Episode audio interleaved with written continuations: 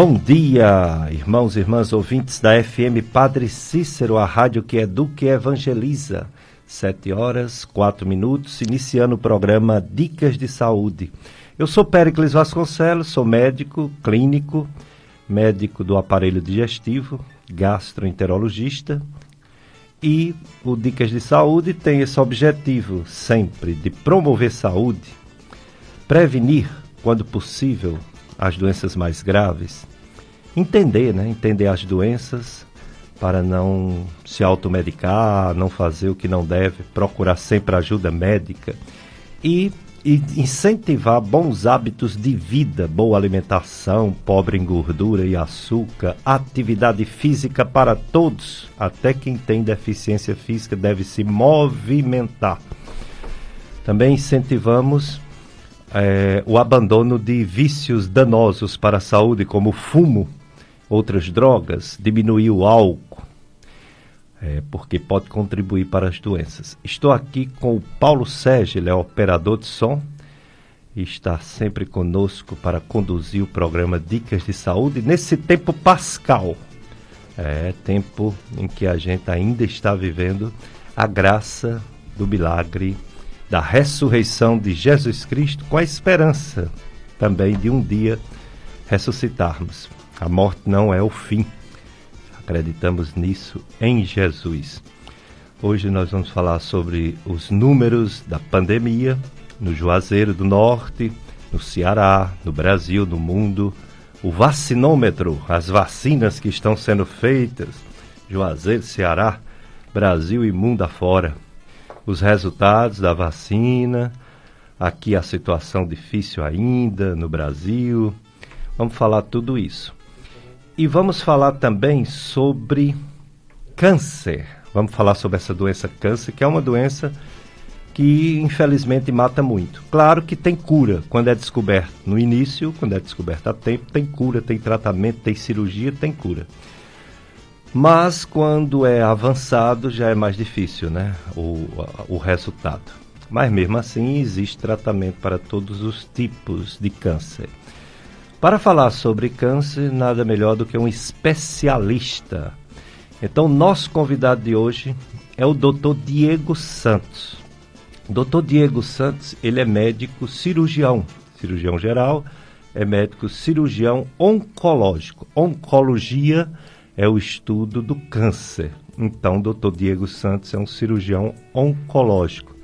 Foi nosso ex-aluno da Estácio FMJ, aluno de destaque, e hoje é um médico de destaque nessa área tão difícil que é a cirurgia oncológica. Fez sua residência médica em cirurgia geral no Hospital Santa Marcelina, em São Paulo, residência médica em cirurgia oncológica no Hospital Camargo Center, São Paulo.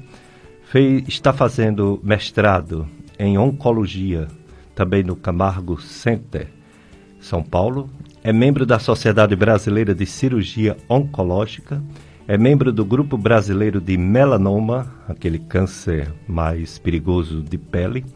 E é membro do Grupo Brasileiro de Tumores Ginecológicos. Quero agradecer ao Dr. Diego Santos por ter aceito nosso convite, estar aqui conosco. Faz tempo que a gente não tem um convidado devido a essa pandemia, mas hoje temos. Que bom, né? Doutor Diego Santos, muito obrigado por ter aceito nosso convite para falar sobre câncer para os ouvintes da FM Padre Cícero. Bom dia a todos os ouvintes da FM Padre Cícero.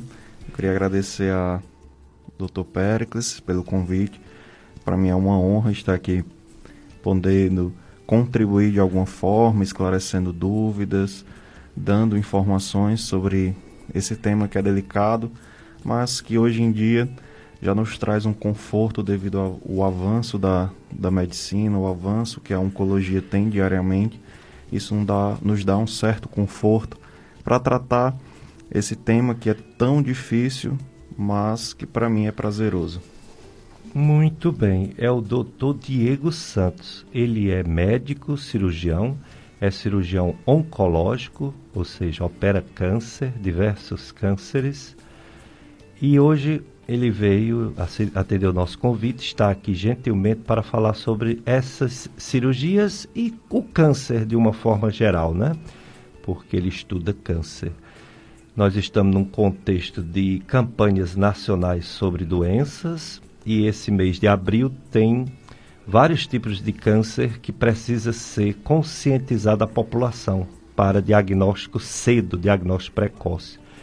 É a campanha Abril Azul Câncer de Esôfago, um câncer de difícil resultado quando não é descoberto cedo. Também a campanha Abril Lilás Câncer de Testículo. Muito importante também a descoberta cedo para o tratamento ter cura.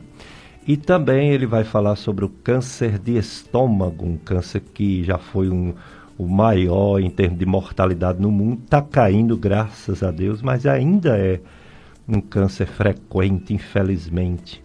Interessante, enquanto o câncer de estômago está diminuindo, parece que o de esôfago está crescendo.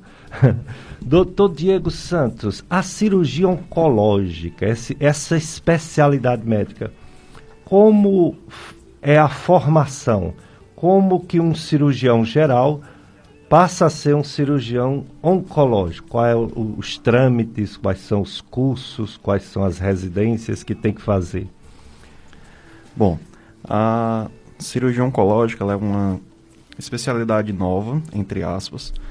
Ela foi reconhecida é, recentemente, em, em 17 de julho de 2017, pela Associação Médica Brasileira e o Conselho Federal de Medicina. Mas ela era conhecida anteriormente como cancerologia cirúrgica, juntamente com a cancerologia clínica.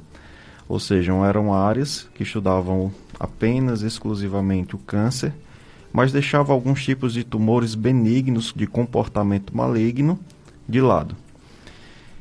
E em 1953 nós tivemos o primeiro curso de residência médica em cirurgia oncológica que foi no AC Camargo, Cancer Center, lá em São Paulo. Esse foi o curso que professores antigos, ainda vivo, Dr. Ademar Lopes, trouxe para o Brasil e instituiu a sua primeira residência. A partir daí começou a luta para transformar a cancerologia cirúrgica, algo tão específico, em cirurgia oncológica uma área em que a gente trabalhava os tumores malignos, mas repetindo, esses tumores benignos de comportamento maligno, que eram deixados mais ou menos de lado. E aí, no intercurso desse, desse período, em, agora em 2017, a gente conseguiu esse feito que foi a, a aprovação pelo Conselho Federal de Medicina e Associação Médica Brasileira. Mas a cirurgia oncológica é uma especialidade que tem, nós temos relatos na história mesmo há quase 1600 anos antes de Cristo, com relatos de ressecção de tumores malignos. A formação da cirurgia oncológica ela se dá da seguinte forma: nós temos que fazer os seis anos da faculdade de medicina, certo? Após isso, nós realizamos uma, uma um pré-requisito que é a cirurgia geral, que hoje teve uma mudança, então tem duas formas de você acessar ou você faz dois anos de cirurgia geral como cirurgia básica, e aí você não tem a formação do cirurgião geral, ou você faz três anos e sai como cirurgião geral. Depois disso, você precisa passar em um concurso, é, seja estadual, federal, para alguma instituição, e aí você vai fazer mais três anos de uma especialidade, ou seja, de uma residência médica em cirurgia oncológica. Então a formação varia aí entre 11, 12 anos. E após isso, nós temos algumas subespecialidades dentro da cirurgia, da cirurgia oncológica. Hoje, com o advento da cirurgia robótica, a gente está cada vez mais avançando. Muito bem, então é uma formação longa, né? além dos seis anos de curso de medicina, com internato, vem a residência em cirurgia, Aí depois vem a residência em cirurgia oncológica, três anos. Quer dizer, para uma pessoa se formar numa cirurgia dessa, não sai por menos de 11 anos né, de estudo, né, contando com o curso acadêmico. Muito bem, muito importante. Aí a formação, doutor Diego Santos, do cirurgião oncológico, ele está apto a fazer cirurgias de quais cânceres que existem? A cirurgia oncológica, o, o cirurgião oncológico, ele tem essa formação multidisciplinar. Ele diferencia um pouco, vamos comparar o coloproctologista que também trabalha com câncer coloretal. É. O cirurgião oncológico, ele diferente do coloproctologista que trabalha na sua residência com várias outras doenças benignas, o cirurgião oncológico ele só vai trabalhar com câncer. Então a gente tem uma visão multiprofissional desse paciente. Então nós temos que entender, além da cirurgia em si, a residência ela não gira em torno à especialidade apenas da cirurgia. Nós temos que ter um conhecimento amplo sobre radio, radioterapia, oncologia clínica, patologia, genética, imunologia. Então, é um conhecimento amplo. A residência ela gira em torno de todo esse contexto global do paciente, não apenas na cirurgia. Mas nós praticamos durante a residência e a formação de cirurgião oncológico ela gira em torno de todos os tipos de câncer. Nós operamos cabeça e pescoço, mama, tórax, é, tumores do aparelho digestivo alto, tumores do aparelho digestivo baixo, tumores ginecológicos, urológicos, tumores de pele e tumores de partes moles, que são os sarcomas. Então a gente tem realmente uma formação bem completa em relação ao câncer, é, onde nós operamos praticamente tudo, mas depois é claro que a gente acaba focando, não tem como você é, ter um domínio total de tudo. Então você acaba focando em determinadas áreas. Entendi, muito bem. Você tem uma formação ampla e você vai se especializando em um mais do que em outro, né? Isso. Muito bem. Então vocês já sabem que hoje o assunto, infelizmente, é câncer. Digo infelizmente porque tem um estigma, né? Tem um todo um uma história negativa sobre ter câncer. Mas a gente sabe por exemplo, aqui o Hospital São Vicente de Paulo, em Barbalho, quantas crianças não entram lá com câncer e são curadas? E quantos adultos também? Eu diria até que nos dias de hoje é mais fácil a gente ter uma notícia de uma pessoa que venceu o câncer do que uma pessoa que morreu de câncer, principalmente entre os menos idosos e, e os que estão com a doença não muito avançada.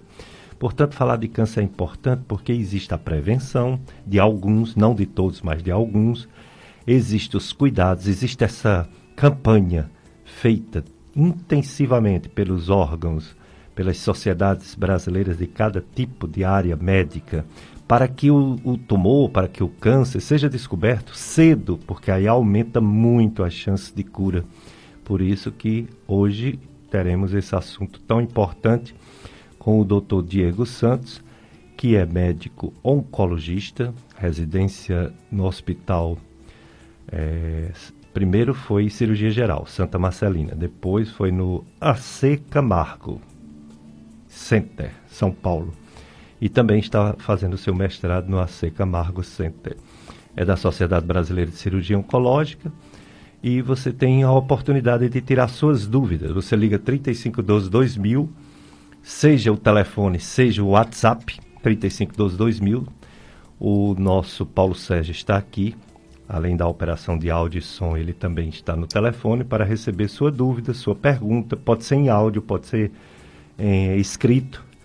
E a gente passar para o nosso convidado, doutor Diego Santos. Frente Juazeiro Sem Fome. Você conhece a Frente Juazeiro Sem Fome?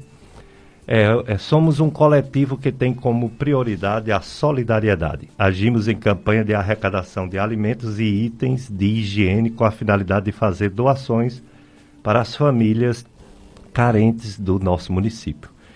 Quanto tempo vai durar essa campanha? Tendo em vista a calamidade sanitária e social que estamos passando, vamos estender as atividades enquanto durar a pandemia. A organização conta com pontos de arrecadação em vários bairros da cidade de Juazeiro e coleta é, domiciliar, coleta domiciliar. Pontos de coleta nos bairros: Aeroporto, Rua Antônio Eliomar Félix, 940, por trás do Clube dos Comerciários.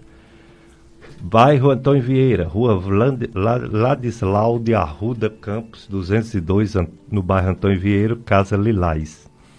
Salesiano, Rua São Marcos, 201, ao lado da Capela Rainha da Paz. Rua São Cândido 397, aqui no bairro Salesiano, na sede do Cisenjum. Telefone 88 3512 2075. 3512 2075. No São Miguel, a padaria do Filipão, Rua Santa Isabel 408, loja 102. E no bairro Pirajá, Espaço Educativo Desenvolver, Rua do Liboeiro, 2480, no Pirajá. A coleta domiciliar você liga para o telefone 9965 3164. Você liga 9965 3164. Sobre as triagens, cada ponto de coleta faz os cadastros das famílias a serem assistidas, assim como a distribuição dos mantimentos coletados.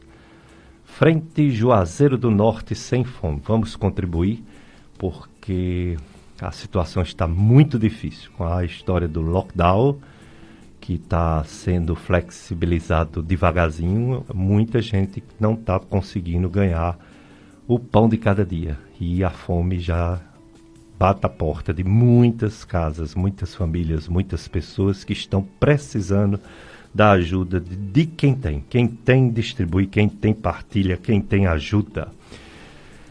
Cirurgia oncológica, realmente, a gente tem é, um aumento provável desses casos de câncer no mundo todo. Não sabemos exatamente, eu vou até perguntar ao doutor Diego se existe uma resposta para isso, porque é que está aumentando os casos de câncer. Seria a população que está vivendo mais e o câncer dá mais em pessoas idosas? Seria os exames diagnósticos, tanto eles evoluíram e consegue dizer o que, é que a pessoa tem. Antigamente ninguém nem sabia de que morreu e hoje a gente tem exames que diz o que é que a pessoa tem. Seria a população que antes não ia para médico como vai hoje, não fazia exame como faz hoje, não sei. Doutor Diego Santos, no geral parece que está aumentando essa doença no mundo. É isso mesmo? E quais os motivos que são estudados para o aumento do câncer no mundo? Bom, é, esses fatores, esses pontos que o senhor levantou são realmente importantes. E são fatores que justificam também esse aumento, essa elevação de casos. Um fator bem importante ainda, infelizmente, é o tabagismo. Esse é um, um fator de risco assim que é o vilão para vários tipos de câncer. A gente acha que o tabagismo ele só tem influência no câncer de pulmão, mas não é. Ele tem influência nos cânceres que a gente vai comentar um pouco mais na frente. Ele tem influência sobre cânceres que a gente acha que não tem é, sentido, como câncer de bexiga. Então, assim, ele tem uma, um, uma ação maléfica em várias partes do nosso corpo, não apenas no pulmão tem várias influências sobre o câncer de cabeça e pescoço no geral. Temos a questão do alcoolismo em excesso, ou aqueles casos de alcoolismo esporádico, mas em excesso, ele também tem influência. A nossa alimentação, a gente eu acho engraçado quando a gente compara a alimentação dos nossos avós, era uma alimentação, principalmente aqui na, na nossa região, aqui do interior, é, do Nordeste, de, dos estados aqui do Nordeste, em que ah, os nossos avós eles, eles moravam em regiões rurais. Então, eles mesmos eh, produziam seu alimento. Então, muitas casas, muita gente produziam aquela quantidade ou, ou plantava aquela quantidade não para vender nem nada, mas para consumo próprio. Então, não utilizavam organofosforados, não utilizavam veneno. Então, essa alimentação era uma alimentação saudável. Hoje, por mais que nós tentamos tentemos realizar uma alimentação saudável, ela fica difícil, porque praticamente todos os alimentos hoje que a gente trabalha na área rural é com é, veneno, algum tipo de veneno. É, as hoje a alimentação a gente tem um acesso no supermercado praticamente tudo embutido, enlatado. Então a alimentação ela tem um, um, um fator importante na, na produção de oncogenes, que são substâncias que alteram a nível genético o DNA que predispõe à produção de células cancerígenas e assim à produção do câncer. Temos outros fatores, como o senhor falou bem. Hoje o acesso à saúde ela, é um pouco mais fácil do que antigamente, então hoje o paciente ele consegue ter o diagnóstico às vezes um pouco mais precoce. Temos a, a informação, como esse momento que a gente está participando agora, de poder estar tá informando a população, estar tá, uh, dando dicas para que as pessoas atentem a alguns sintomas que sentem e procurem assistência médica. Mas, devido ao momento que a gente está vivendo também agora, do Covid, é, tirando a forma desastrosa que, como ele está agindo e devastando famílias, mas o Covid tem atrapalhado também o diagnóstico de pacientes com câncer.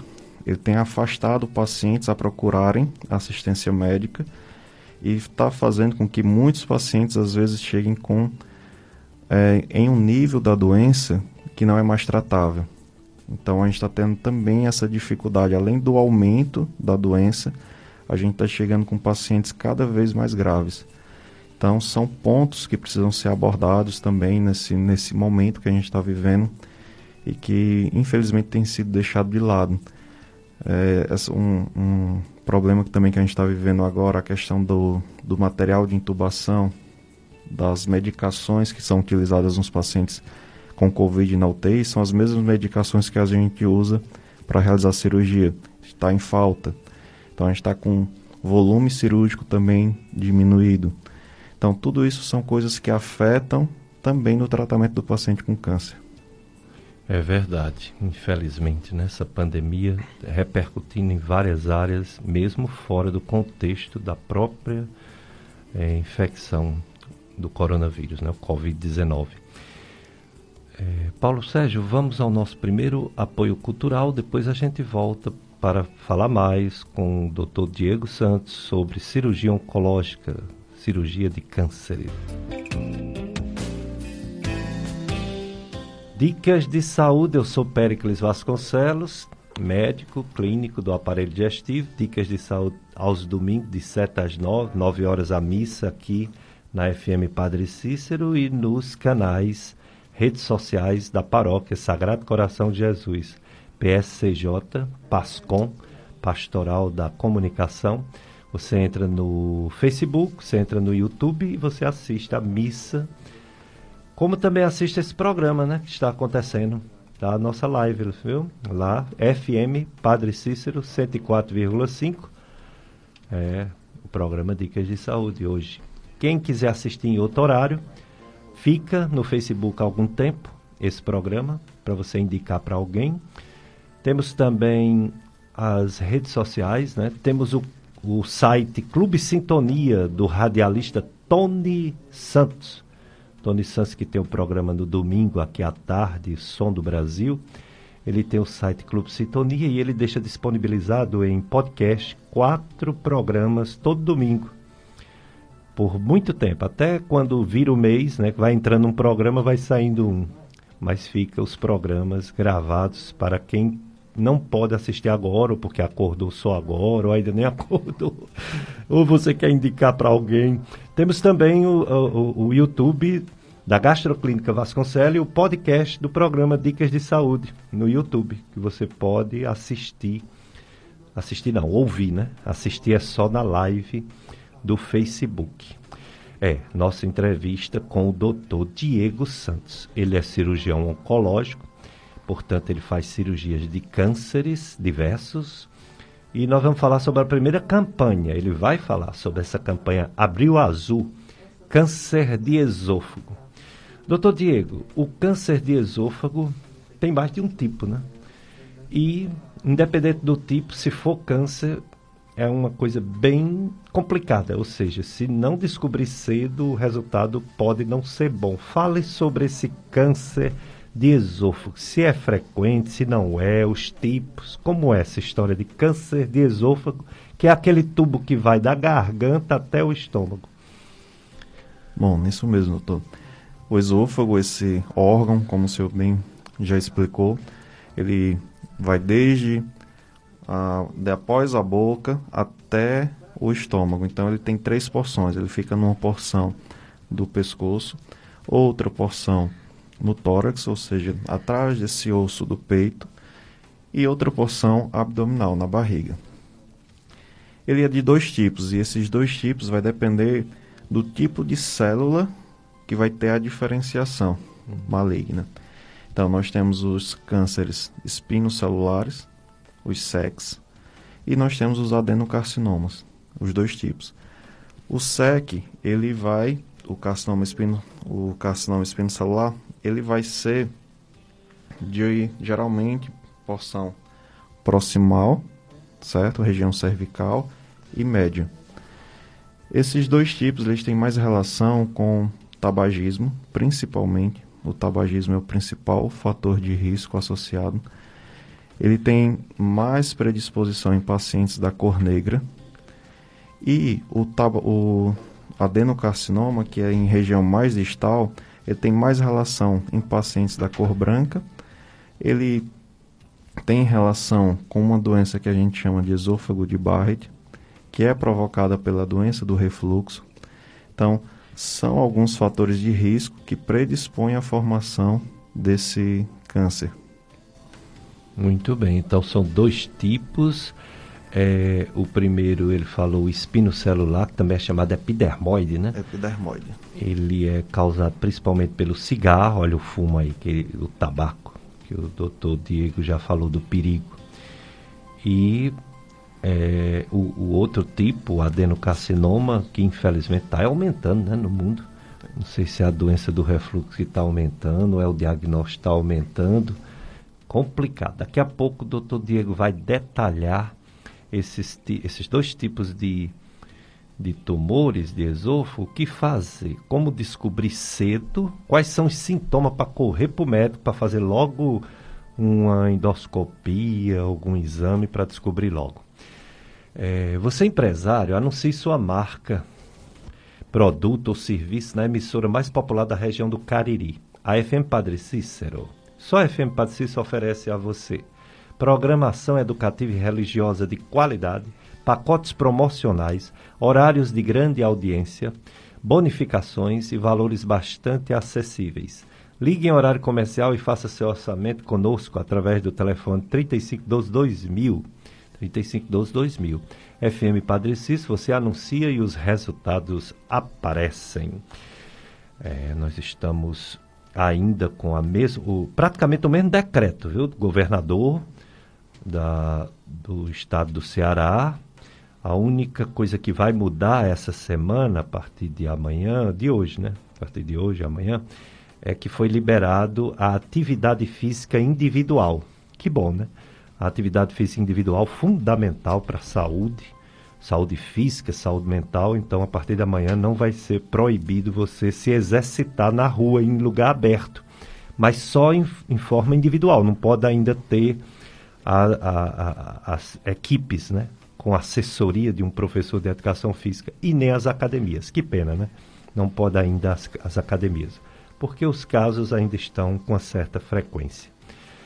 Mas estamos falando sobre é, os cânceres, e entre eles o câncer de esôfago, que o doutor Diego falou que tem o espino celular, que é causado mais pelo cigarro, e, e tem o câncer adenocarcinoma. Doutor Diego, e, todo câncer é ruim, né? E do esôfago, então, porque é difícil descobrir cedo.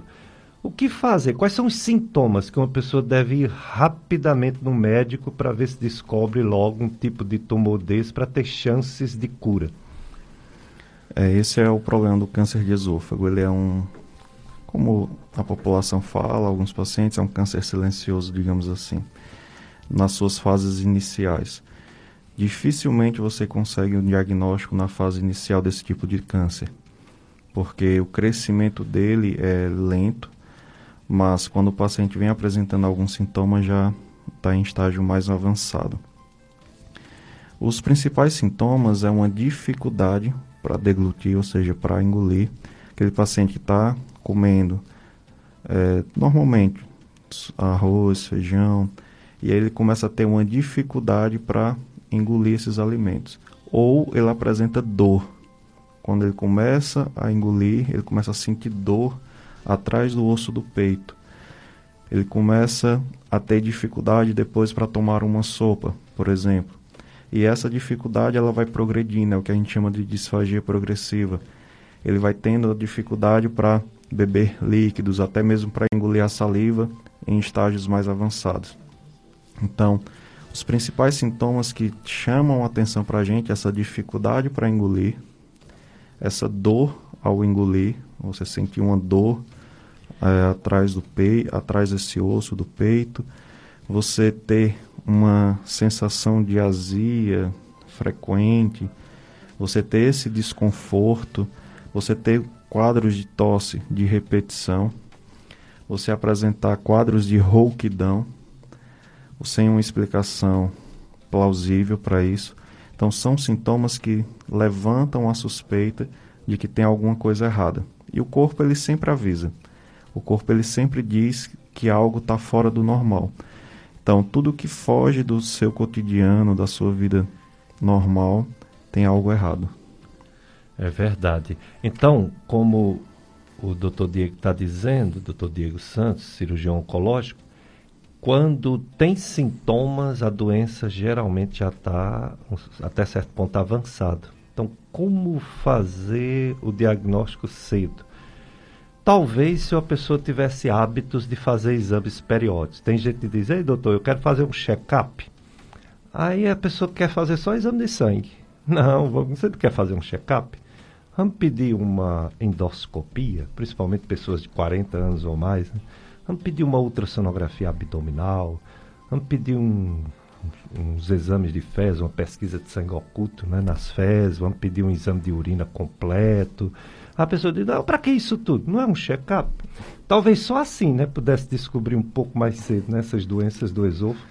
É, a gente não tem ainda, infelizmente, uma forma de estadiamento, né? A gente não teria como é, rastrear, digamos assim, não estadiar, mas rastrear esses pacientes.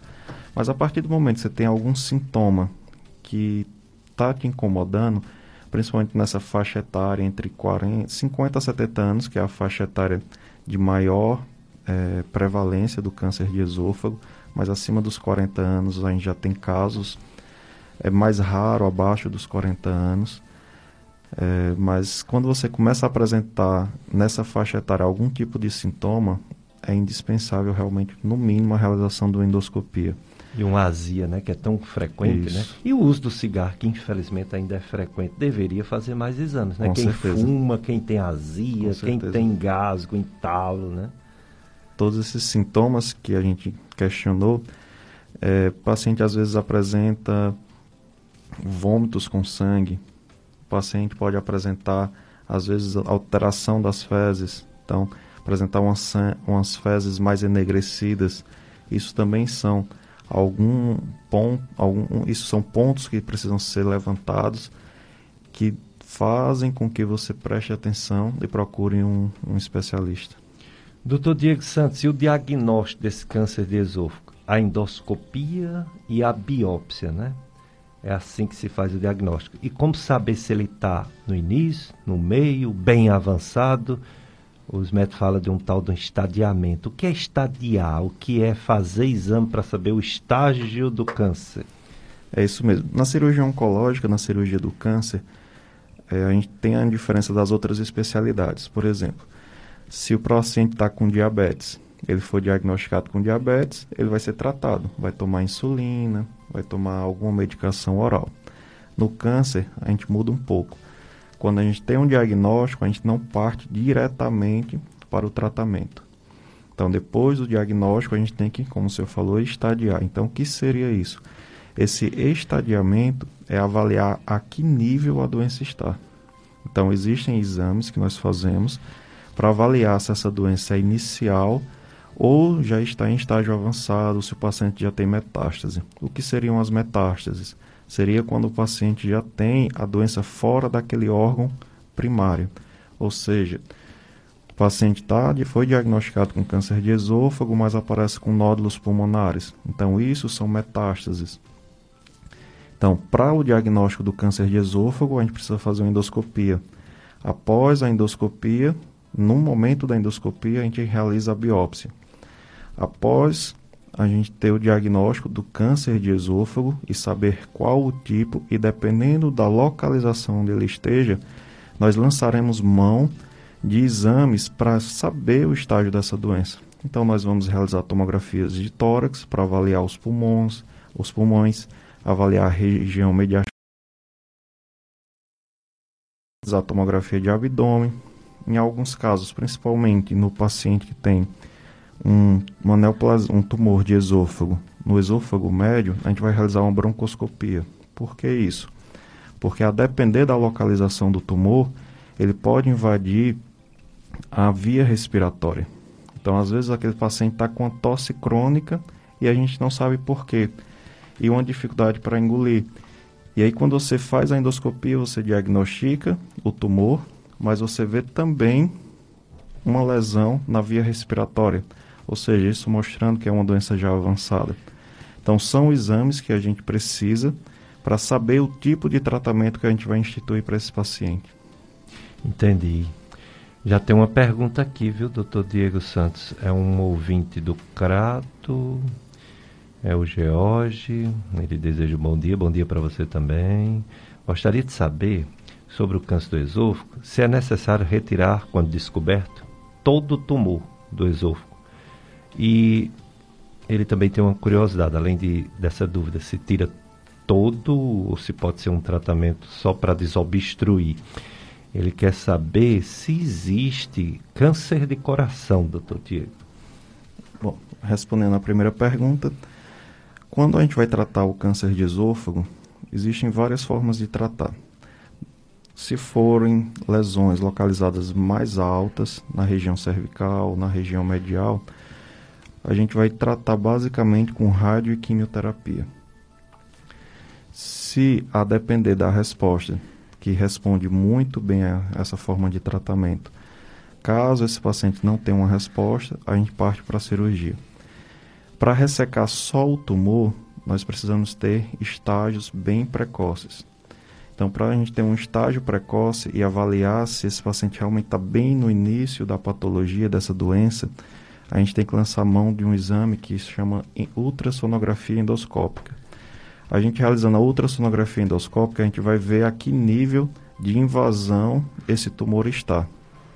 Se tiver invadindo pouca camada do esôfago, a gente consegue resolver de forma endoscópica, preservando assim o órgão. Se tiver em estágios mais avançados, não. E a depender da localização, a gente vai realizar a quimioterapia ou a quimio e a radioterapia e após a gente realiza a retirada por inteiro do esôfago. Muito bem. E existe câncer de coração? Existe, mas é bem raro. É bem raro, né? Muito Parece raro. que qualquer parte do corpo pode ter câncer, né? pode. né? mas alguns até, graças a Deus, raros. Né? Muito né? raro. Muito bem. Está conosco acompanhando a Marlene Almeida, acompanhando a live, a Maria Maxilene, a Osana Ribeiro. Quero desejar um abraço para todos vocês, um, um, um domingo cheio de paz, né? cheio de Deus. É, todos estão nos desejando bom dia. É, a Usana Ribeiro ela diz assim, em relação à saúde oncológica, o bom é ter com comer os alimentos é, mais naturais, vegetarianos ou mesmo fazer sua própria comida, como o doutor Diego falou, né? Vai ajudar bastante. A Maria Maxilena, ela diz que o câncer ele pode ser silencioso, como o doutor Diego falou, quem toma remédios controlados há muito tempo, doutor Diego, pode ser acometido de um câncer de esôfago. Como detectar o câncer de esôfago? Doutor Diego falou, né? A endoscopia e todos os exames é, associados. Os sintomas, ele também falou. Como tratar, ele também falou, Maxilene, mas ele vai responder essa pergunta. Remédio controlado pode dar câncer, doutor Diego? Não. Ainda bem. que muita gente toma, né? Isso é verdade. Tem outras coisas que podem dar, mas câncer não, tá bom? Parece que o, o álcool em excesso pode contribuir, principalmente quem fuma e bebe, né? Isso. É, eles têm uma, uma associação sinérgica, né? Eles, eles aumentam a potencialidade da, da agressão da, ao nível celular, da célula, e predispondo sim ao câncer. Então, o paciente que só fuma, ele vai ter um, uma chance maior de ter câncer de esôfago, nesse caso específico que a gente está discutindo, mas aquele paciente que fuma e bebe, ele tem um risco ainda maior do que aquele paciente que só fuma ou daquele paciente que só bebe. Uma coisa importante é que esse fator ele não diminui, infelizmente. Uma vez que você parou de fumar, você ainda vai ter o risco de ter câncer de esôfago, mas claro, quando você compara a pacientes que ainda continuam fumando, esse risco é maior. Então, você realmente precisa parar de fumar, tá certo? Independente do estágio que você está, você precisa parar de fumar. É, eu, eu lembro que se falava muito câncer de boca com má higiene oral, dentes estragados, é, má higiene como uma forma geral. E como o câncer de esôfago, o, esse espino celular ele é bem proximal, esses fatores de má higiene também podem contribuir com o câncer? A gente não tem muita relação, a gente não consegue observar isso, mas a gente tem relação sim dos cânceres de cabeça e pescoço com o câncer de esôfago. Então não é incomum um paciente que tem, por exemplo, um câncer, também um, um escamoso, um espino celular de boca, de língua, de orofaringe e desenvolve depois um tumor de esôfago. Então, isso pode acontecer do paciente ter um tipo de câncer e depois apresentar outro, tendo o cigarro como esse fator de risco. Uma pergunta interessante do nosso amigo Cícero do Taquari. Ele pergunta quais os três principais tipos de câncer no mundo, doutor Diego. Depende do ponto de vista, se ele está falando em frequência ou está falando em mortalidade, né? Isso vai depender e também do sexo, né? Se é homem ou se é mulher. Hum. O câncer de pele, ele não melanoma, ele é um dos mais frequentes que a gente tem. No homem a gente tem o câncer de próstata, nós temos o câncer coloretal hoje que vem crescendo assim assustadoramente. Nós depois temos o câncer de pulmão. Na mulher a gente vai ter o câncer de mama, depois o câncer coloretal e depois o câncer de colo uterino. O câncer de esôfago, que é o que a gente está discutindo, é o sexto mais comum, mas que infelizmente também vem crescendo no decorrer do tempo. Uma pergunta também muito interessante foi feita para o, o, o doutor Diego, é o Moisés que pergunta: se esse tumor de esôfago atingir as vias respiratórias, tem que operar tudo junto? É possível, doutor Diego? Pronto, para esse tipo de lesão, a gente lança mão da radioterapia e quimioterapia. O melhor tratamento para esse paciente é a gente realizar principalmente a radioterapia. Ele tem um efeito nesses tumores que invadem a via respiratória, geralmente é do tipo espino, escamoso, espino celular. Esse tipo, ele responde muito bem ao tratamento da radioquimioterapia. Então, as, é muito difícil a gente ter um caso que não tenha essa resposta e que precise operar. Se chegar a esse nível, a gente não tem, infelizmente, como retirar é, a via respiratória e o esôfago. É complicado, né? Porque além de ser delicada, a cirurgia pode lesionar órgãos importantes. A pessoa pode perder algumas funções, né? E pode não resistir. Já outra pessoa pergunta sim, é a Maria. Ela pergunta assim: se após a cirurgia do câncer de esôfago é possível ficar totalmente curado? Sim, a, a depender do nível, né, como a gente falou, do estágio que essa doença ela é diagnosticada, as chances de cura são maiores. Quanto mais precoce, maior a chance de cura. Mas em estágios mais avançados, é difícil a gente falar em cura. Então a gente fala em, em controle de doença. Então, a gente consegue passar, ficar com esse paciente muito tempo sem doença. Então é possível sim a gente operar, uma vez que esse paciente ele é submetido a, ao tratamento correto com químio, radioterapia e se tiver doença residual ele for submetido à cirurgia, ele tem sim uma chance de cura muito alta comparado àqueles pacientes que não conseguem fazer nenhum tipo de tratamento. Muito bem, então tudo é qual estágio né, que está a doença. Se está no começo, se está avançado, isso vai influenciar diretamente no resultado, tanto da cirurgia como do tratamento em geral, né? Quimioterapia, radioterapia. O, o Clube de Amigos, ele diz que a palavra de Deus, ela deve ser levada ao mundo todo. Isso é uma missão do cristão. A cada dia que passa, a providência divina favorece amigos e amigas para colaborar com o reino de Deus. Faça parte do clube de amigos da FM Padre Cícero. Diga sim para a evangelização.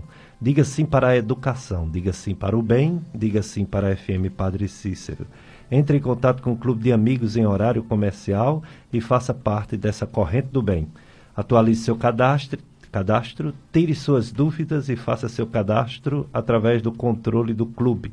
3512 5824. É o telefone do Clube de Amigos. 3512 5824. Clube de Amigos da FM Padre Cícero, juntos somos mais amigos.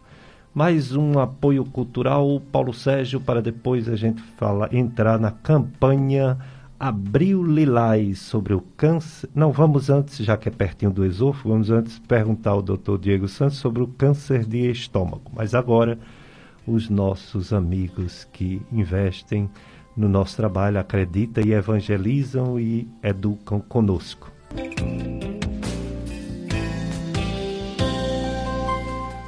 Dicas de Saúde FM Padre Cícero Hoje o assunto é cirurgia oncológica, cirurgia de câncer, com o nosso convidado, o Dr. Diego Santos, um cirurgião oncológico. Pois é, a gente está aqui sempre ligado no que está acontecendo, né? Essa pandemia, os números, tudo, principalmente a questão das vacinas, que é a nossa esperança, mas que vai demorar ainda, né? A situação do Brasil não está boa. Aqui no Juazeiro, os dados da, da Prefeitura de Juazeiro, o boletim epidemiológico, ontem, graças a Deus, não morreu ninguém. A média de morte está mais de um por dia. Semana passada era mais de dois. Caiu de 18 mortes, aliás, 16 mortes semana para 8 mortes semana.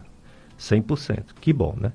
Mas houve um pequeno aumento no número de casos, coisa pouca, mas houve em torno de 2%, e também um, não, ao contrário, uma pequena diminuição no número de internação, mas muito pouco.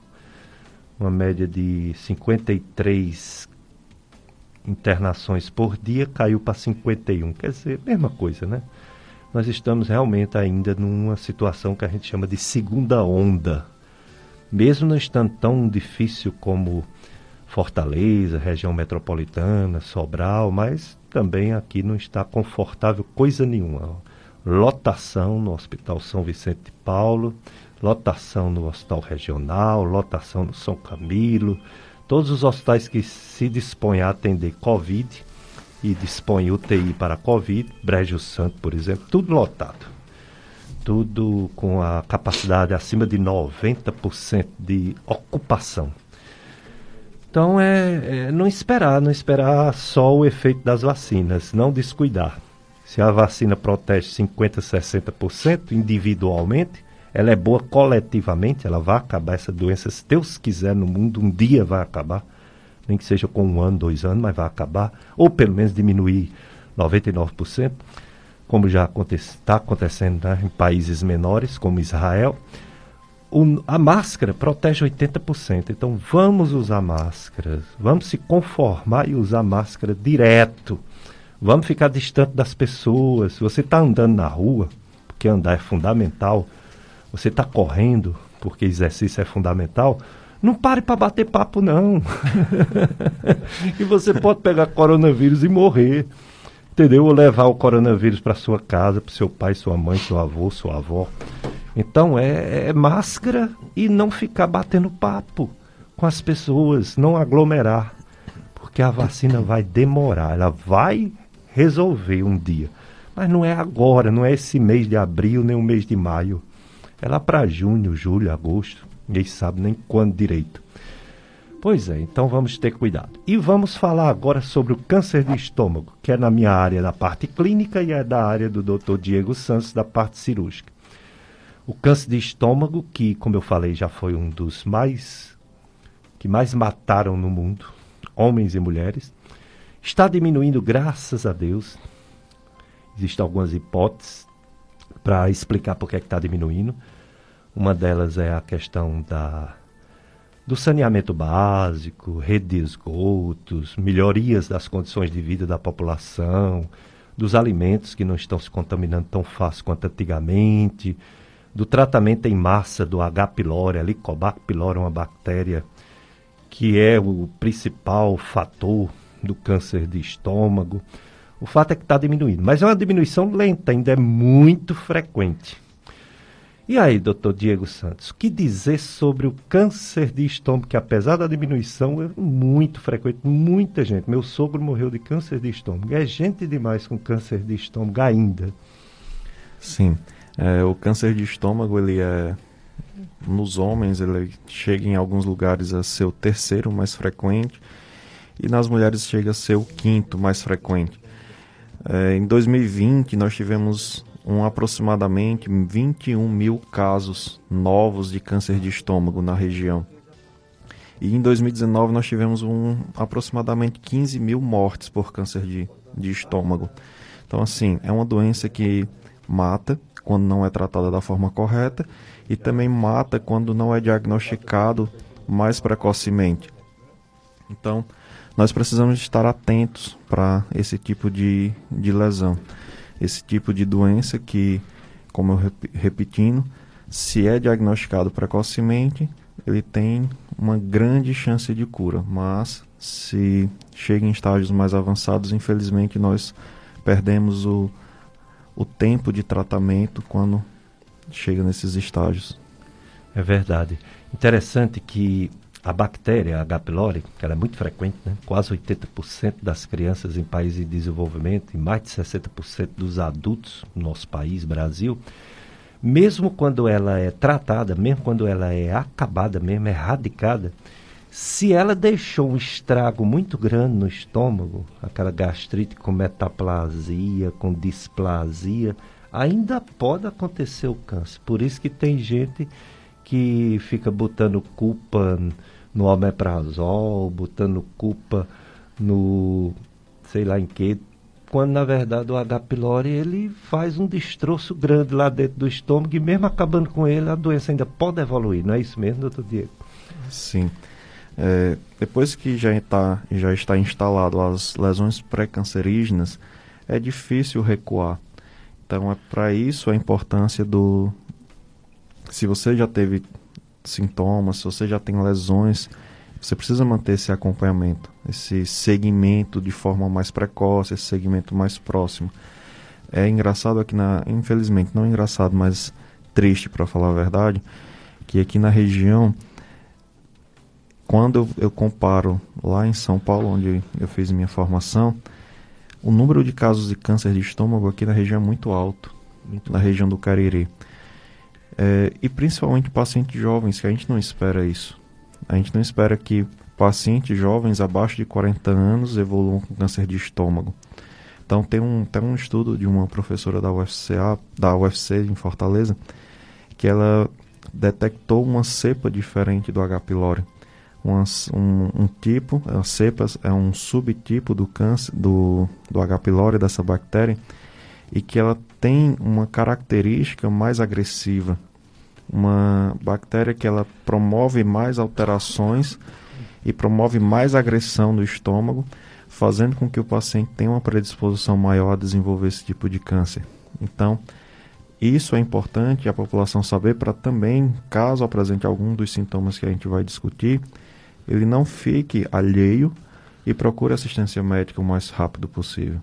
É verdade. Doutor Diego Santos, cirurgião oncológico cirurgia de cânceres. E agora está falando sobre o câncer de estômago. Já tem a primeira pergunta sobre câncer de estômago. É o Lucas do bairro Antônio Vieira. Ele pergunta uma pergunta geral e outra sobre o estômago. Os cânceres, eles são tratados realmente retirando o tumor ou ele retira o órgão porque pode invadir o órgão, ou seja, retira o órgão todo quando há um tumor? E no caso do estômago especificamente, Quais as sequelas que deixa, mesmo retirando totalmente o tumor? Bom, a gente não, não retira só o tumor. Então a gente tem que retirar realmente o órgão, principalmente quando a gente se trata, por exemplo, do estômago.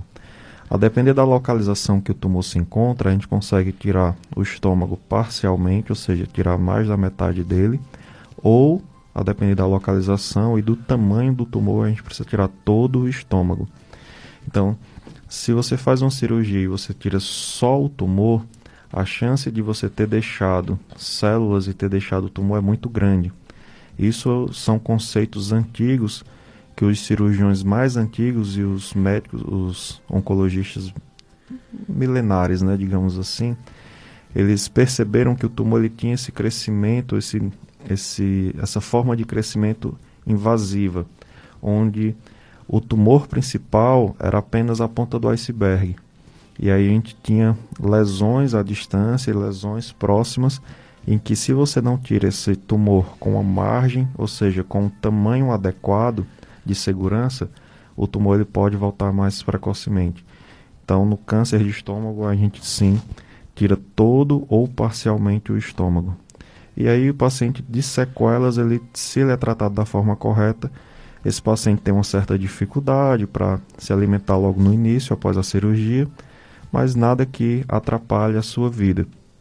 E depois de alguns meses depois da cirurgia, esse paciente volta a ter uma vida normal, sem nenhuma intercorrência. Muito bem. Doutor Diego, essa cirurgia retirada do estômago, né? É comparável à, à cirurgia que se faz bariátrica, a gastrectomia subtotal, ou é diferente? Ela é diferente. Sim. A cirurgia bariátrica, ela tem um propósito de ser não só desabsortiva, mas também restritiva, ou seja, ela tem vários, vários tipos de ação para interferir na perda de peso e fatores metabólicos do paciente obeso. No paciente com câncer, não. Claro, depois que a gente retira parcialmente o estômago ou o estômago todo, esse paciente vai ter uma certa perda de peso.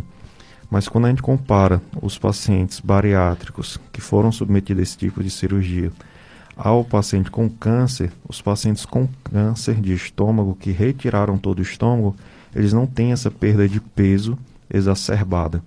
Ou seja, o paciente com é, que é submetido a uma cirurgia bariátrica, ele tem uma dificuldade durante muito tempo de se alimentar. Não uma dificuldade, mas a, o que a própria cirurgia promove, né? Para que ele vá se readaptando e ele vá modificando o seu estilo de vida, digamos assim. No câncer de estômago, quando a gente retira todo o estômago ou parcialmente, não. Esse paciente ele volta a se alimentar normalmente, Claro, alguns têm uma certa dificuldade de adaptação, mas a gente pega pacientes em que eles voltam ao seu peso anterior ao diagnóstico do câncer sem nenhum problema. Muito bem, já o pessoal que está nos acompanhando, a Corrinha do Caldas, bom dia Corrinha. A Maxilena ela faz outra pergunta, ela diz assim: se uma pessoa tem uma mancha no pulmão do tamanho de uma laranja, ela não diz se é uma coisa nova, uma coisa antiga, né? Se é um exame antigo, um exame novo. E está rouca, disfonia. Pode ser câncer? Ela pergunta, doutor Diego Santos. Bom, é difícil falar se a gente poder ver o exame, se a gente poder tentar entender. Para saber se é câncer ou não, a gente precisa de uma biópsia. Então, se ela tem essa lesão, como ela fala do tamanho uma laranja, essa, essa mancha, então ela precisa que tenha uma biópsia dessa lesão para a gente saber se realmente é ou não um câncer. Em relação a essa rouquidão, ela precisa investigar. A gente tem vários, várias doenças também que podem provocar isso. Uma, inclusive, a doença do refluxo gastroesofágico, que pode provocar essa rouquidão, essa disfonia que ela apresenta. Então, o adequado para este caso seria a realização de uma biópsia dessa lesão que é feita aqui no Cariri, doutor Moisés e outros profissionais isso. muito competentes, não é isso? Com certeza. Faz essa biópsia. É, o, o, José Ferreira, ele está querendo saber ainda sobre o câncer de esôfago. É, se faz uma cirurgia para câncer de esôfago, essa pessoa não poderá mais comer pela boca só por uma sonda, doutor? Não. Depois da cirurgia, é óbvio que de, durante, depois, logo após a cirurgia, esse paciente vai ficar com uma sonda. E aí, inicialmente, até ter cicatrização da, das, das ligações que a gente faz da reconstrução, Depois que a gente tira o esôfago, a gente precisa reconstruir esse trajeto da alimentação. E a gente reconstrói com ou com o estômago ou com o intestino. Isso aí são casos mais específicos. Mas logo inicialmente após a cirurgia, esse paciente vai precisar ficar um tempo até ter cicatrização total, se alimentando por sonda. Mas depois que tiver cicatrizado, esse paciente volta a se alimentar normalmente, não tem nenhum problema. Ele não precisa obrigatoriamente ficar com sonda. Já a Inês da Lagoinha, ela diz que assiste todos os domingos o, o nosso programa. Bom dia para todos, bom dia para você também, Inês. Ela gostaria de saber sobre rouquidão, que ela apresenta quando começa a cantar. Fez um exame de laringoscopia, mas disse que tinha dado refluxo e um desvio do septo nasal. Mas depois de um ano, ela foi a um cirurgião e ele disse que não que ela não tinha o refluxo. Ela fez um raio-x de esôfago é, e usa algumas medicações para rouquidão, mas não está resolvido não. O que ela deveria fazer, doutor Diego Santos? Bom, dona Inês, eu sugiro à senhora que a senhora procure novamente um novo especialista para tentar investigar, realizar novos exames, para saber realmente o que é que a senhora tem apresentado. E aí fazer uma boa avaliação da senhora, uma boa história clínica para entender realmente o que a senhora vem sentindo, há quanto tempo, se vem piorando ou se não vem. E assim, através desses exames, a gente chegar realmente ao um diagnóstico ou o que a senhora tenha. O problema do refluxo é porque só alguns acusam na endoscopia, a maioria não, né? Não. Aí existe um exame chamado pH-metria, né? 24 horas. É um exame mais chato, mais caro, mais invasivo, mas é melhor do que a endoscopia para refluxo, né? Sim, com e nós certeza. temos aqui no Cariri, né? Doutor Daniel Landim, doutor Jorge André, doutor Igor Luna, faz pH-metria, manometria esofágica. É, nos casos mais assim, que não tem a certeza, pode-se fazer esse exame. Agora, outra pergunta sobre o H. pylori, olha aí, refluxo também. Gostaria de saber qual é a verdadeira causa do H. pylori, dessa bactéria. E também a verdadeira causa do refluxo, que pode causar, pode causar para fazer um tratamento certo. É a Maria Lúcia do Crato, ela quer saber. Tipo assim, muita gente tem H. pylori e os médicos dizem que tem refluxo. Muitos médicos dizem que não é o H. pylori que está causando os sintomas e, e, é mais provável o refluxo. Aí a pessoa fica em dúvida, né? Duas coisas na mesma pessoa, né? H. pylori, gastrite e refluxo. É, o refluxo a gente sabe que ele é provocado por uma alteração de uma estruturazinha que a gente chama de esfíncter esofagiano.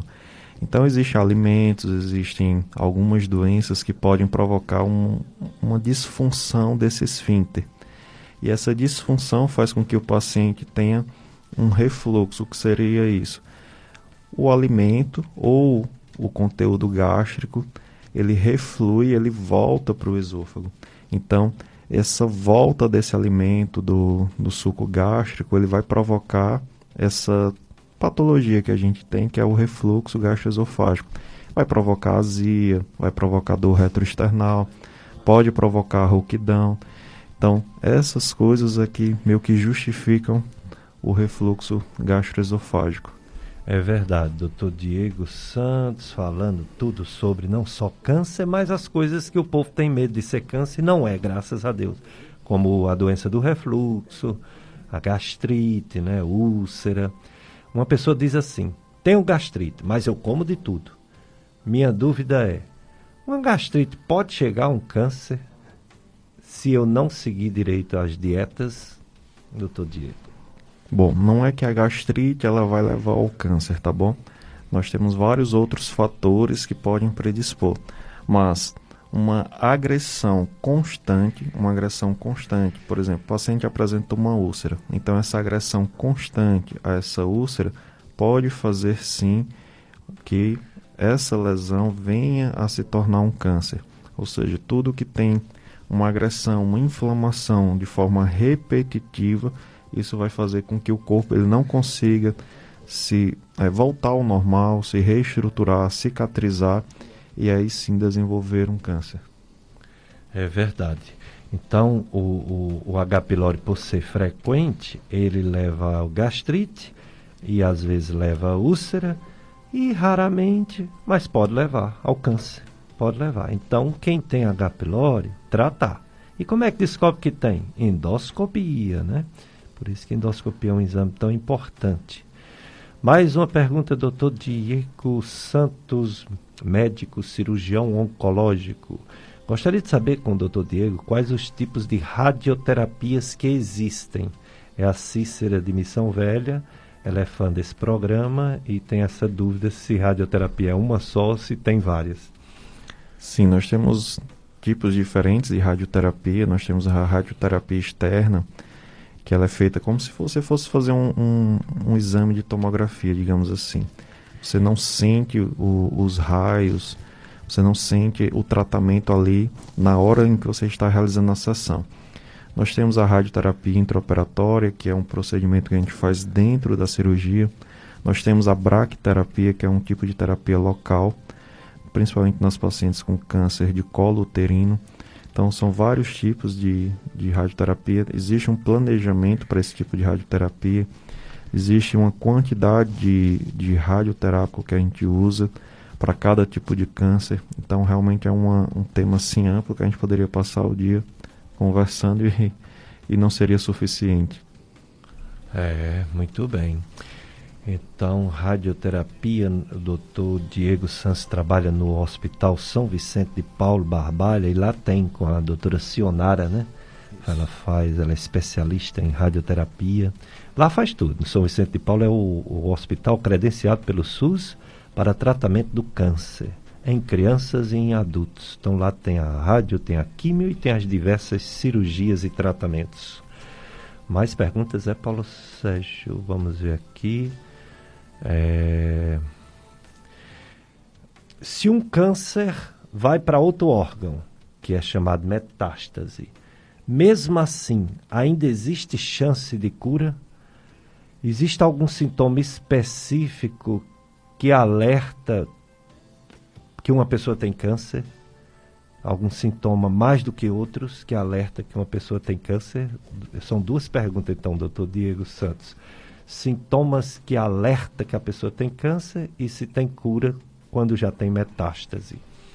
Bom, como a gente discutiu, existem sintomas que nos fazem é, pensar em algum, determinados tipos de câncer. Como a gente discutiu no câncer de esôfago, se você vem apresentando dificuldade para engolir, dor ao engolir, é, tosse, uma disfonia, ou seja, uma rouquidão sem uma causa aparente, paciente que tem apresentando muita azia, paciente com câncer de estômago, dificuldade para engolir, as fezes enegrecidas, é, uma anemia que você não consegue saber a razão dessa anemia e vem tratando por muito tempo. Esses são sinais e sintomas que fazem a gente pensar em dar alguns tipos de câncer. Então, cada câncer ele apresenta sintomas a depender da localização onde ele esteja, que nos fazem pensar no câncer, tá bom? E em relação ao paciente com metástase, ou seja, esse paciente que tem lesões fora do câncer principal, ele sim, alguns tipos de câncer a gente consegue chegar a um tratamento em que esse paciente pode ter cura. Hoje, com o advento da, de vários quimioterápicos, a evolução da quimioterapia, ela nos está, está nos proporcionando é, uma sobrevida maior. Então a gente consegue tratar alguns cânceres que antigamente a gente não conseguia tratar.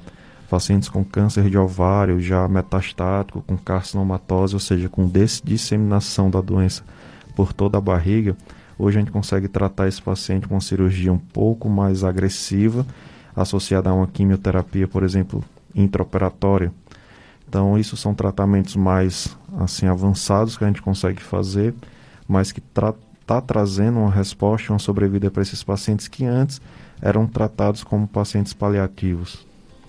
É, o doutor Diego Santos citou o nome de uma colega que já veio aqui na rádio duas ou três vezes, a doutora Sofia ela é, é, oncologista clínica, né? E tem vários Isso. oncologistas clínicos já na nossa região, Sim. faz esses tratamentos modernos, né? Isso tanto na rede pública, no Hospital São Vicente de Paulo, como em clínicas particulares. Que bom, né? Colégio Salesiano São João Bosco, aqui em frente. Preparação para o Enem e vestibulares tradicionais. Plantão tira dúvida, laboratório de redação, mais de 12 simulados Enem exclusivos ao longo do ano e simulados de vestibulares é, tradicionais. Venha fazer parte desse time e garantir sua aprovação. Matrículas abertas na Secretaria do Colégio Salesiano São João Bosco. Mais informações 2101 3770, 2101 3770 e 2101 3770, 2101, ah é o mesmo, é o mesmo telefone, 3770. Tá certo. Muito bem, mais uma, um bloco de apoio cultural, Paulo Sérgio. Depois a gente vai para câncer de testículos com o doutor Diego Santos. Dicas de Saúde FM Padre Cícero.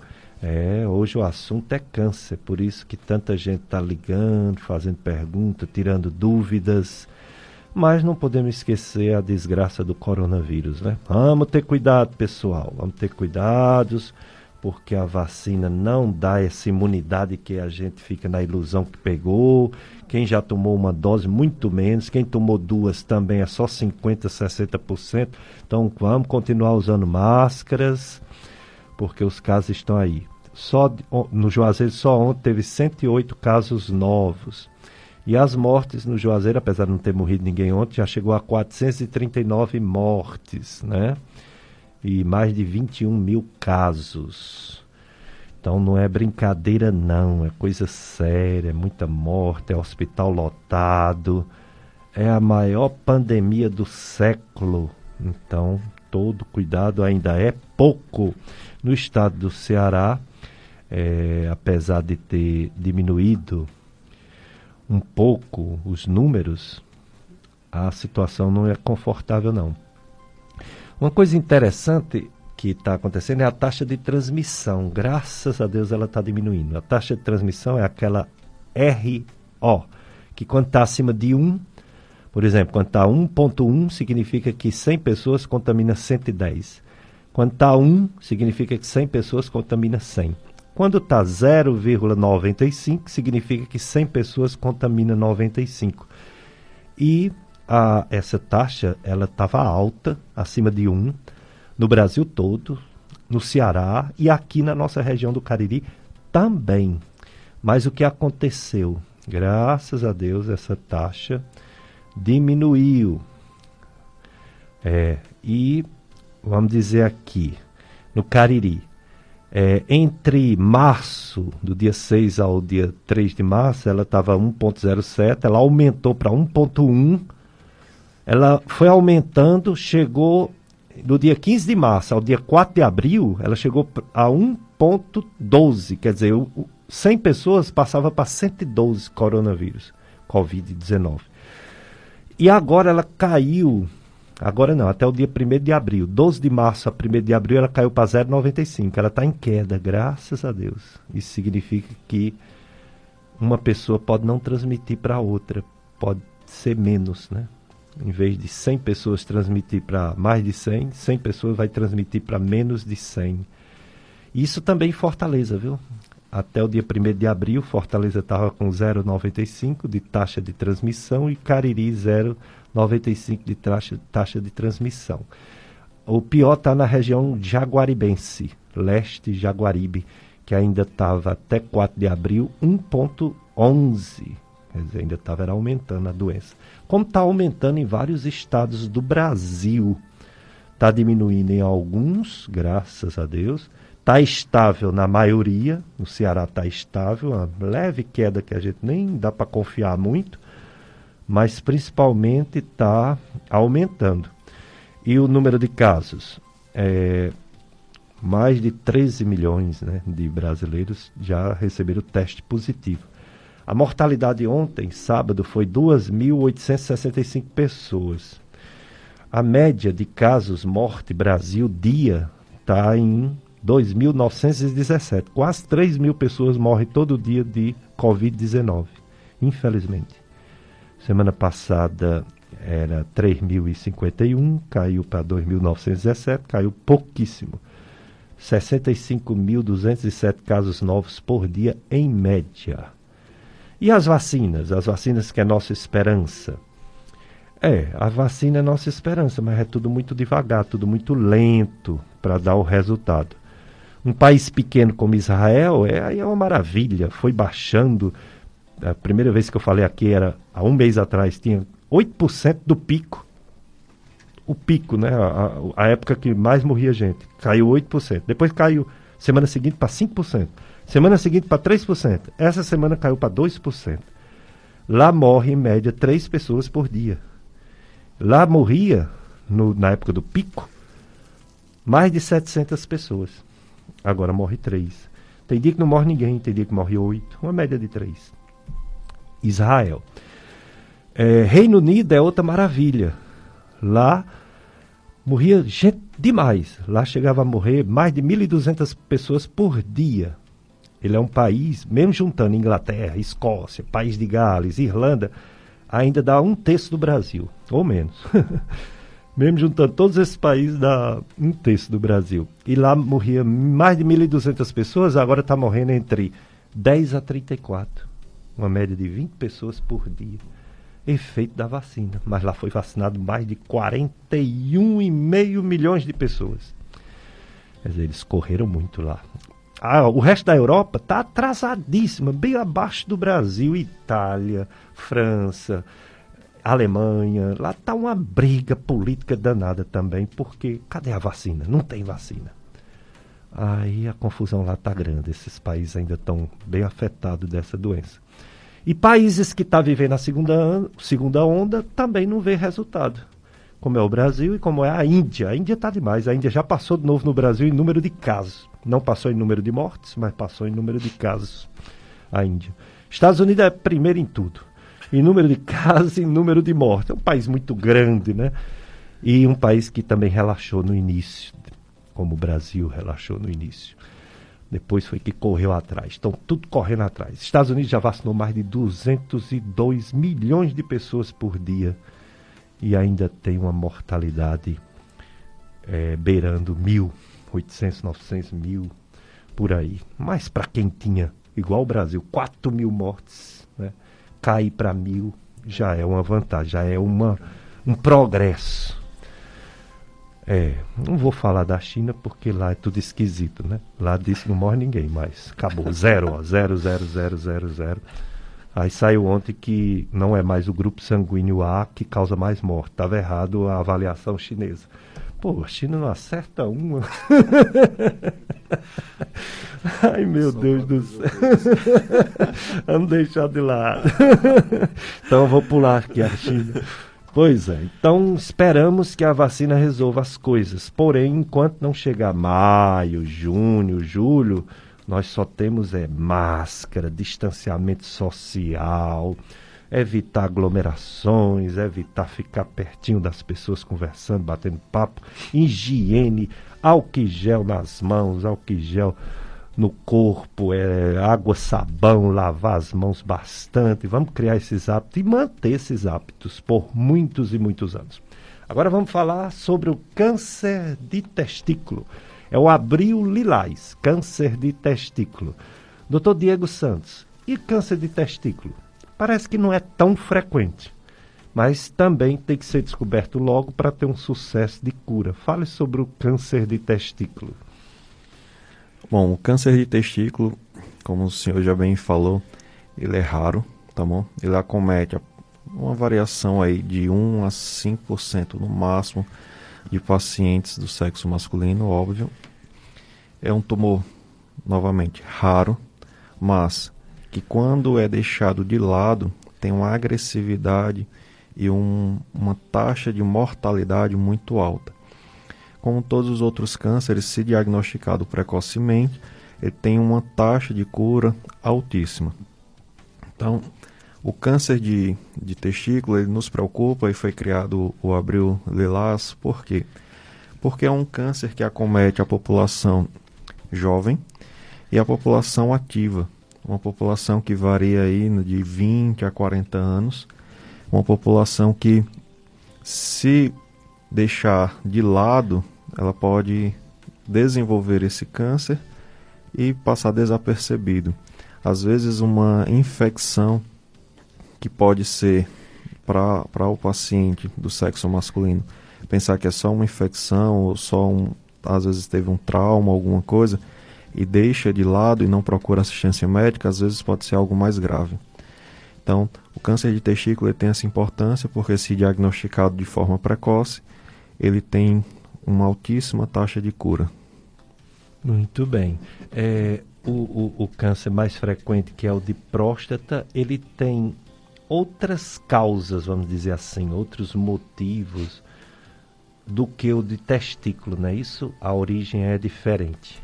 Sim, o câncer de próstata ele tem uma evolução, uma, um, uma forma de agir totalmente diferente.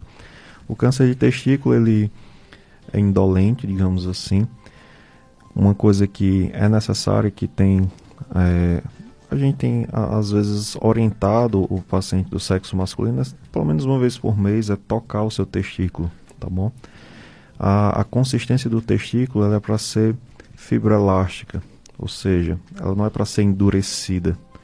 Você não é para palpar nodulações. Então, o câncer de testículo ele geralmente começa com um nódulozinho pequeno, como se fosse do tamanho de um ervilha. Então, você palpa essa nodulação, geralmente é um, uma nodulação endurecida, realmente um, um carocinho, como se fosse um carocinho de feijão, que não dói. Você não tem dor, você não tem sintoma, e aí, ao palpar, o ideal é que você procure assistência o quanto antes. Outras alterações que você pode sentir é sangue na, na urina, a presença de sangue né, na urina, ter um aumento desse volume do testículo, ou uma diminuição desse, do, do tamanho do testículo, dores que você não sentia antes. Ou seja, isso são sintomas que fazem com que a gente levante a suspeita do câncer de testículo. Hum. Alterações, às vezes, mamárias também. Isso é uma coisa importante, porque alguns tipos produzem hormônios que fazem com que a gente tenha um aumento da sensibilidade e tamanho da, da mama, do mamilo. Sei. E quanto ao diagnóstico de câncer de testículo, é um exame de imagem que faz? Sim. Uma vez que você teve você notou né, a nodulação, ou notou o aumento do volume do testículo, notou algum tipo desses sintomas que a gente já conversou, o ideal é realizar uma ultrassonografia. Ultrassom da bolsa escrotal do testículo, ele vai avaliar se há presença ou não de alguma lesão. Hum. E após isso, a gente não biopsia, tá bom? Não biopsia antes da cirurgia. Então, como é feito? Eu tenho uma suspeição, fiz ultrassom, vi que realmente pode ser um câncer de testículo, eu vou submeter esse paciente à cirurgia. Na cirurgia, eu faço a ressecção desse nódulo ou a biópsia intraoperatória. Entendi. Tá certo? E é lá na biópsia intraoperatória, eu mando para o patologista, ele vai avaliar na hora da cirurgia, o paciente continua anestesiado, e é avaliado. Se for câncer, aí a gente parte para definir a cirurgia, que é a retirada total ou parcial do testículo. Se não for câncer, a cirurgia para ali e o paciente a gente consegue preservar o testículo. Então isso é importante porque se você biopsiar antes, no ambiente não hospitalar ou não intraoperatório, existe, sendo câncer, a possibilidade de disseminação desse tipo de câncer. Então isso é importante para a população ficar ciente. Interessante, quer dizer que está fazendo a cirurgia, o paciente operado, aí esse material vai para o médico patologista, ele olha e diz se é câncer ou não. Né? Isso, que é o que a gente chama da biópsia de congelação, ah. que é avaliada no intraoperatório. Alguns tipos de câncer a gente lança mão dessa biópsia, é o adequado em centros de, de oncologia que trabalha com câncer. Mas no câncer de testículo a gente dá uma prioridade para fazer isso, assim como no câncer de ovário. É um outro exemplo que a gente também faz dessa forma. Muito bem. É, sobre esses outros tratamentos, além da cirurgia, já foi falado aqui, da radioterapia, Em relação ao estômago, a radioterapia não tem tanto efeito, né? Às vezes, quimioterapia, além da cirurgia. É, em relação ao testículo, tem algum efeito, radioterapia e quimio? Sim, depois do, da cirurgia, o paciente é submetido a uma avaliação do tipo histológico, ou seja, do tipo de tumor que esse paciente apresenta. E aí esse paciente é submetido a quimioterapia ou quimio e radioterapia. Esses pacientes, mais uma vez, se diagnosticado só localizada no testículo, esses pacientes têm uma chance de cura altíssima. Então esse paciente ele vai evoluir de, com a vida normal.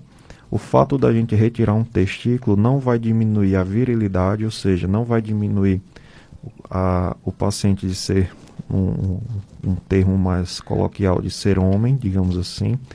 Ele vai continuar produzindo a quantidade de hormônio necessária que ele precisa para manter virilidade. Ele vai continuar produzindo a quantidade de espermatozoides com o outro testículo. Então ele não fica infértil tá bom? Então é uma coisa importante que é bom saber que mesmo com um testículo ele mantém a sua vida sexual e fertilidade normal. Muito bem.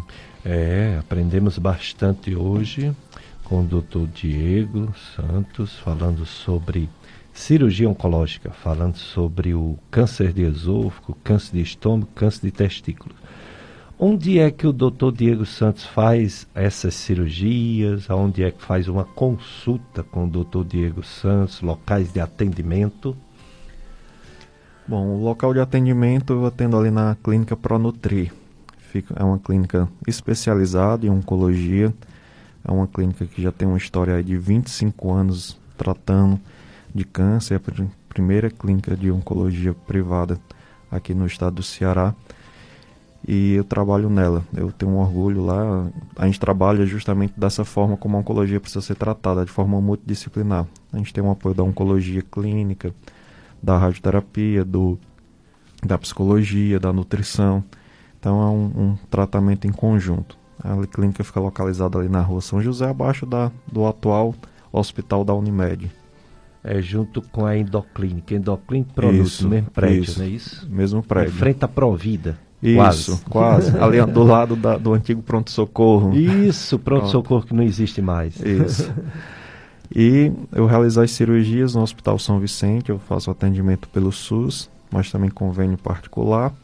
E atendo na. e opero também na, no Hospital São Camilo, que é o Hospital, Hospital Maternidade São Francisco, e no Hospital Geral do Brejo. Muito bem, bom saber tudo isso.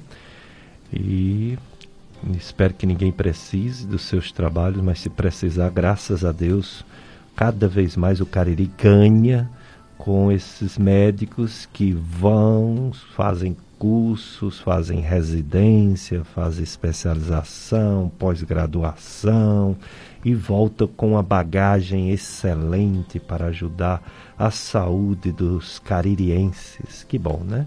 Muito orgulho para a gente que teve é, esses alunos destaques nas faculdades. Nem todos são iguais, infelizmente. Alguns vão ficando pelo meio do caminho, outros desistem, outros é, faz só o básico, né? mas alguns são mais audaciosos é, e faz esses voos mais altos, né? de especialidades aparentemente mais complicadas, porque cirurgia é uma coisa muito delicada, né?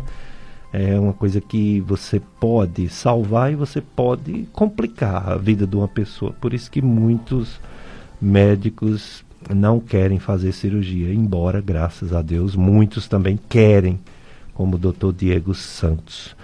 Doutor Diego Santos, a cirurgia oncológica agora, nesse tempo de pandemia, com esse problema de não ter talvez uma vaga na UTI, está acontecendo devido à necessidade da doença ou está parado? É, nesses últimos dias a gente está tendo dificuldade maior com os anestésicos. É, a gente não tinha parado os serviços independentes, SUS, convênio particular, a gente não tinha parado, estava funcionando normalmente. É uma área que nós não podemos parar, porque é, mesmo com a complexidade e a agressividade do Covid-19, o câncer ele não espera. É, eu tenho essa frase para mim que o câncer ele não quer saber se o paciente está ou não com coronavírus. Ele vai crescer, ele vai disseminar, ele vai ser agressivo. Então esse paciente ele não pode esperar. Mas infelizmente devido à utilização dos insumos no Brasil não é uma coisa que está acontecendo só aqui na região, é uma coisa que está acontecendo no Brasil.